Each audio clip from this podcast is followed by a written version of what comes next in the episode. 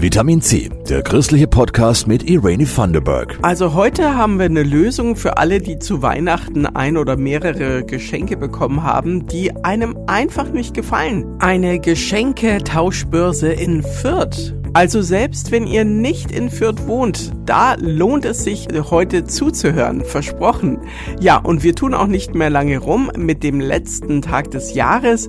Neue Vorsätze müssen her und das am besten mit einem coolen Motto für das ganze Jahr. Auf Evangelisch heißt das Jahreslosung.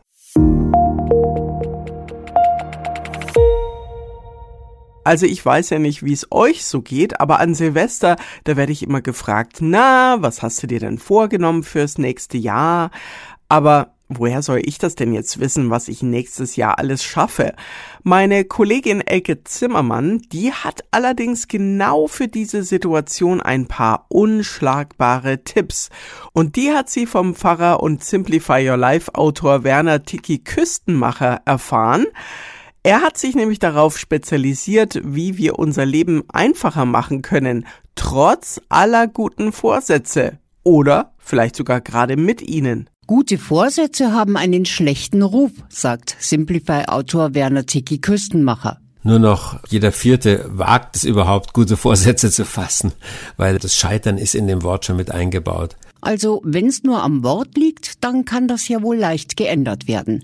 Alternative zum Vorsatz wäre dann zum Beispiel sich Ziele zu setzen oder noch besser, dass man ja sich einen Satz formuliert, mit dem man durch das Jahr geht oder mit dem man das Jahr beginnt. Sowas wie ich will abnehmen? Also ich will abnehmen zum Beispiel ist, ist schwierig.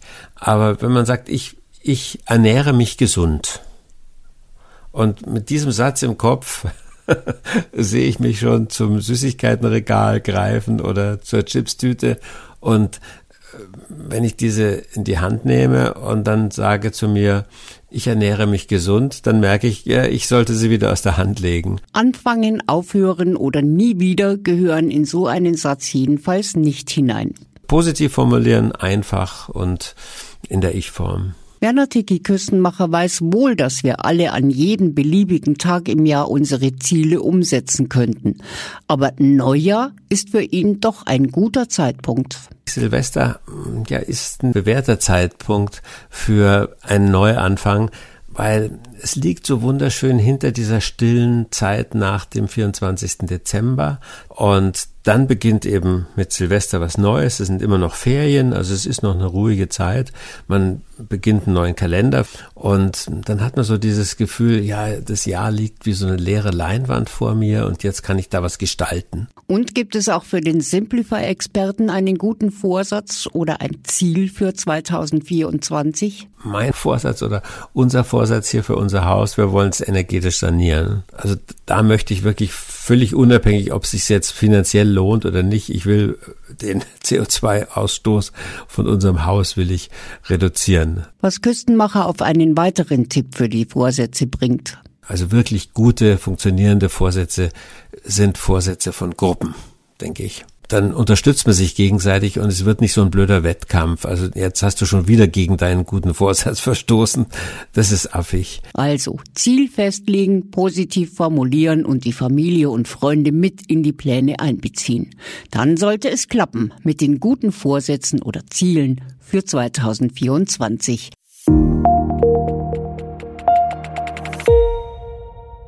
das neue Jahr und unter all die frommen Vorsätze, weniger Alk, Rauchen aufhören und mehr Freundschaften pflegen, mischen viele Christinnen in Deutschland einen Bibelvers, die sogenannte Jahreslosung, also ein Motto. Und die Jahreslosung für 2024 heißt, alles, was ihr tut, geschehe in Liebe. Christoph Leferz hat herumgefragt, was das wohl bedeutet. Pfarrer Tiki Küstenmacher lebt als Karikaturist und Bestsellerautor in Fürstenfeldbruck. Alles, was er tut, geschehe in Liebe. Das heißt für ihn, Christen sind gegen Hasskommentare und für Ehrenamt. Das ist von uns Christen wirklich eine Power. Wir wollen es in Liebe tun. Wenn so Naturkatastrophen sind irgendwo auf der Erde, dann rücken technisches Hilfswerk, irgendwelche Feuerwehrgruppen, die rücken dann aus, fahren durch die halbe Welt, um zu helfen. Die Jahreslosung kommt aus der Bibel, steht kurz hinter dem berühmten Hohelied der Liebe, das bei unzähligen Hochzeiten zitiert wird. Wenn ich alle Sprachen spreche und mit Engelszungen rede, aber habe keine Liebe, dann bin ich nur ein dröhnender Gong oder eine lärmende Trommel und so weiter. Michael Meyer zur Hörste ist Pfarrer in Neustadt bei Coburg. Viele Menschen haben derzeit das Gefühl, dass es an allen Ecken und Enden brennt. Und es wirkt sich auf die Stimmung aus. Mir kommt alles ein bisschen aggressiver vor, politisch, gesellschaftlich, im Kleinen wie im Großen. Und diese Losung mahnt uns, dass wir einander in Liebe begegnen. Alles, was ihr tut, geschehe in Liebe. Dann kann in der Sache hart, aber sachlich gerungen werden um gute Wege und ich muss den anderen nicht persönlich fertig machen. Und dann dreht er den Spieß um. Nicht nur ich soll alles in Liebe tun, überhaupt passiert alles in Liebe. Hä? Mir sagt sie, dass alles, was mir widerfährt, in Liebe geschieht, nämlich in Gottes Liebe. Alles, was auf mich zukommt, das muss vorher an Gott vorbei. Es ist sozusagen God approved, von ihm bewilligt. Egal was passiert, er ist bei mir. Er geht mit. Für das neue Jahr einer der schönsten Gedanken, den ich denken kann. Die Jahreslosung sucht man sich nicht selbst aus, sie kommt auch nicht von der zentralen Kirchenverwaltung, sondern von evangelischen und katholischen Bibelgesellschaften aus dem deutschsprachigen Raum. Sie ist auch nur dort verbreitet seit 1930. Kurz und zentral ist der Spruch immer, der kürzeste war 1931, Dein Reich komme. Das hat dann wohl jemand falsch verstanden. Denn die aktuelle politische Situation spielt gar keine Rolle. Das Motto wird immer vier Jahre vorher ausgesucht. Ich finde das wunderbar, ein Satz der Bibel, mit ins Jahr zu nehmen, mit in den Alltag zu nehmen. Manchmal ist es ein Zuspruch, manchmal voll Anspruch, aber das ist wie so ein Satz im Hausaufgabenheft des Lebensalltags. Andi Weiß ist Diakon und Therapeut in München. Er versteht die Jahreslosung als To-Do und Achtsamkeitsübung. Dieses Jahr stellt uns der Paulus vor eine ganz spannende Herausforderung. Alles, was ihr tut, geschehe in Liebe. Für mich ist das wie so ein Sieb. Ich lasse durch dieses Sieb mal meine Begegnungen laufen. Beruflich, privat, familiär. Geschieht das, was ich tue, gerade wirklich aus Liebe? Meinen Mitmenschen gegenüber, aber auch mir gegenüber? Und die größte Kraft verleiht wohl der Bibelspruch, wenn man ihn ein Jahr so lange kaut, bis er sein ganzes Aroma entfaltet. Du kriegst keinen Besuch? Na, dann geh los und Besuch. Dich ruft niemand an? Ja, dann geh los und ruf Leute an. Sei für andere Menschen da. Ich glaube, in diesen dunklen Zeiten brauchen wir nichts mehr als die Liebe. Liebt, was das Zeug hält, denn wir brauchen einander so sehr. Wer es nachlesen will, die Jahreslosung findet man in der Bibel im 1. Korinther, Kapitel 16, Vers 14. Alles, was ihr tut, geschehe in Liebe. Von der Liebe zu den ungeliebten Geschenken. Ja, die soll es auch geben. Ich hoffe natürlich nicht unter eurem Christbaum. Es gibt Geschenke, da fragt sich meine Kollegin Jasmin Kluge einfach nur, wieso? Ich habe, ich glaube, mit elf von meiner Oma einen Roman geschenkt bekommen, Ayla. Das sind diese historischen Romane von irgendeiner so Neandertaler Frau. Total passend für eine Elfjährige. Ich glaube, die haben auch so einen Hauch Erotik mit dabei. Und es war vor allem auch Band 3. Ein Aufsatz fürs Bügelbrett, mit dem man besonders gut Herrenhemden, Ärmel bügeln kann. Eine ganz hässliche, braun-orangene Krawatte. Ich habe mal zu Weihnachten einen Klopapierrollenhalter aus Stoff mit wunderschön altmodisch gestickten Blumen geschenkt bekommen und den habe ich dann beim nächsten Schrottwichteln jemanden untergejubelt. Schrottwichteln ist eine gute Lösung oder eine Geschenktauschbörse. Zum Beispiel bei Families for Future am 5. Januar in Fürth. Bea Gräf Sondershaus macht mit bei der Tauschaktion und kann sich auch noch an ihr furchtbarstes Geschenk erinnern. Da habe ich mal wirklich 20 Euro im Bürobriefumschlag mit Fenster bekommen. Das fand ich dann doch ein wenig lieblos, gerade für Weihnachten. 20 Euro im Umschlag, lieblos, aber immerhin ressourcenschonend. Denn jedes Produkt, von der kleinen Spielfigur bis zur Kaffeemaschine, hat einen bestimmten Wert, benötigt ja Rohstoffe, Arbeitskraft wurde transportiert. Egal welches Produkt, bei der Herstellung wird immer CO2-frei. Das ist auch wirklich in Deutschland durchschnittlich ein großer Posten. Also das waren Stand 2022 31 Prozent des gesamten CO2-Ausstoßes ging auf Konsumgüter zurück. Und das ist, glaube ich, so eine Stellschraube, an der wirklich jeder oder jede echt nochmal gut selber drehen kann. Schuhe und Kleidungsstücke, ganz beliebte Geschenke für andere oder sich selbst, machen weltweit 10 Prozent des CO2-Ausstoßes aus.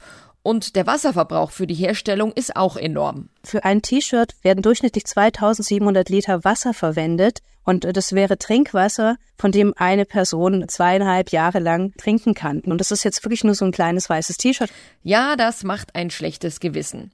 Und ganz ehrlich, wir sollten uns bestimmt öfter darüber Gedanken machen, wo die Sachen herkommen, die wir verschenken und wo wir sie einkaufen, sagt Bea Gräf Sondershaus von Families for Future. Und selbstverständlich ist es auch immer eine Frage des Finanziellen. Und ich kann leider jetzt auch persönlich nicht immer nur Fairtrade-Produkte kaufen, wo eben auf genau so was geachtet wird, auf die Herstellungsbedingungen, auch für Arbeitsbedingungen äh, der Menschen, die die Produkte herstellen. Aber dann findet man in Second-Hand-Läden, da gibt es ja echt viele, oder eben Gebrauchtwarenhof, ganz oft wirklich gute Kleidungsstücke oder andere Gegenstände. Man muss eben nicht was Neues kaufen, was eben genau diese große Belastung eigentlich für Umwelt und Natur darstellt. Wie wäre also das?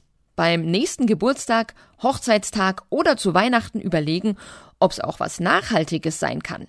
Ein ausgelesenes Buch, das einen gefesselt hat, oder ein Ableger von der Lieblingspflanze. Eigentlich möchten wir appellieren, dass die Menschen hochwertige Geschenke machen und gerne auch nicht materielle Geschenke, zum Beispiel ein Kinogutschein oder ein Gutschein für ein gemeinsames Essen. Da haben dann der Beschenkte oder die Beschenkte und äh, die Schenkenden was davon. Erlebnisse oder was selbst gebasteltes. Das ist einfach auch persönlicher. Oder ganz krass folgenden Satz sagen und sich dann auch dran halten.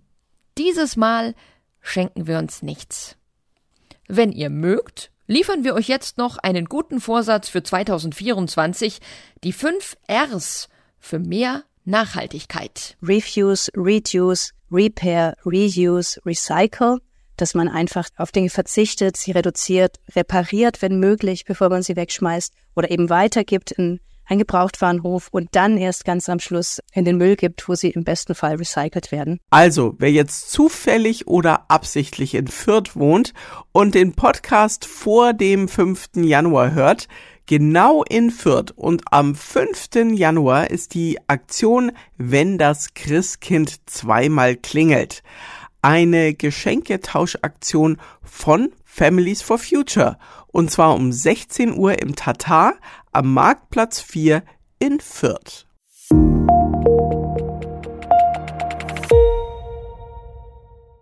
Wow, das war's ja schon für heute. Liebe Leute, also wir hören uns auf jeden Fall nächstes Jahr in neuer Frische. Danke wie immer an Christoph Leferz und Jasmin Kluge für die Redaktion. Mein Name ist Irene Vanderberg und ich bin auch noch im nächsten Jahr für euch da. Ich wünsche euch jetzt einen guten Rutsch und alles, alles Gute für das neue Jahr 2024. Das war Vitamin C, der christliche Podcast. Für Fragen oder Anmerkungen schreibt uns an pod-vitaminc.epv.de. Vitamin C, jeden Sonntag neu.